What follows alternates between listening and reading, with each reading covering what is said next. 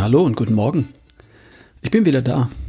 Sorry, hat ein paar Tage gedauert und in den letzten Tagen hatte ich einfach keine Chance, Podcast zu produzieren.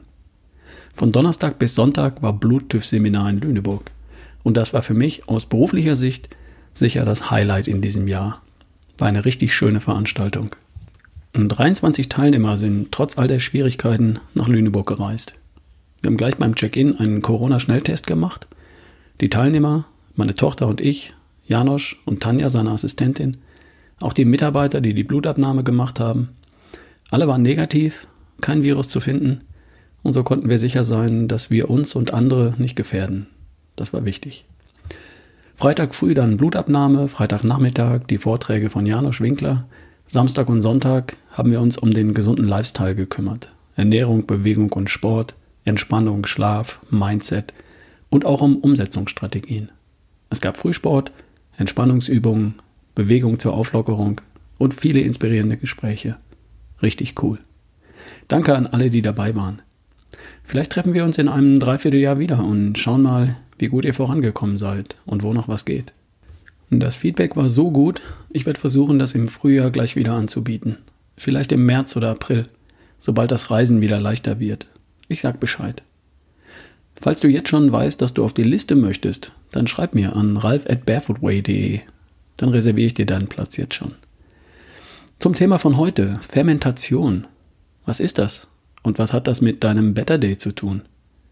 Nun, laut Wikipedia ist Fermentation oder Fermentierung die mikrobielle oder enzymatische Umwandlung organischer Stoffe in Säure, Gase oder Alkohol. Klingt nicht sehr spannend. Ist es aber. Wusstest du, dass viele Lebensmittel erst durch Fermentierung zu dem werden, was sie sind? Kaffee, Schokolade, Wein, Bier, Salami und Schinken, Kefir, Joghurt, Käse, Sauerteigbrot, Kombucha, Sauerkraut, Schnibbelbohnen, überhaupt alle eingelegten Gemüse. Bei der Fermentation passiert immer Folgendes. Natürliche Mikroorganismen, Bakterien oder Pilze wandeln Zucker oder Stärke um und dabei entstehen Säuren, zum Beispiel Milchsäure, Gase und Alkohol. Und auch B-Vitamine, wie das Vitamin B12, das sonst nur in tierischen Lebensmitteln vorkommt. Durch Fermentation können Lebensmittel haltbarer, bekömmlicher, verdaulicher gemacht werden. Auch verändert sich ihr Geschmack. Und, wie schon gesagt, es entstehen Vitamine, die vorher nicht drin waren. Dadurch, dass Mikroorganismen sie produzieren. Das mit den Vitaminen ist besonders spannend. Ich kann Lebensmittel, die von Natur aus voller Vitamine stecken, auch zum Beispiel durch Erhitzen haltbar machen. Dabei gehen aber die Vitamine verloren. Sie werden bei Hitze zerstört. Wenn ich einen Kohl zum Beispiel aber fermentiere, bleiben die Vitamine enthalten. Es entsteht Sauerkraut, was lange ungekühlt haltbar ist, bekömmlich, lecker und was auch nach langer Lagerung voller Vitamine steckt. Sauerkraut hat übrigens Generationen von Seeleuten einst das Leben gerettet.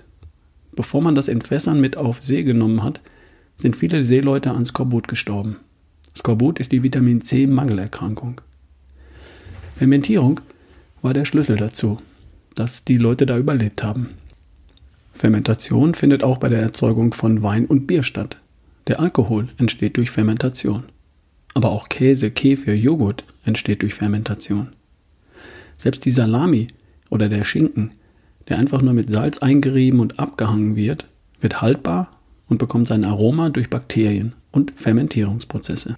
Und diese Bakterien sind nicht nur gut für unser Lebensmittel, sondern auch gut direkt für uns, für unseren Darm, für unseren Körper insgesamt.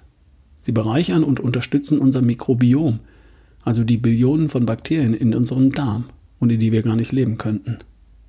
In Darm, Im Darm entstehen Neurotransmitter wie Dopamin und Serotonin, sogar das Schlafhormon Melatonin. Und auf all das haben die Bakterien aus fermentierten Lebensmitteln einen positiven Einfluss.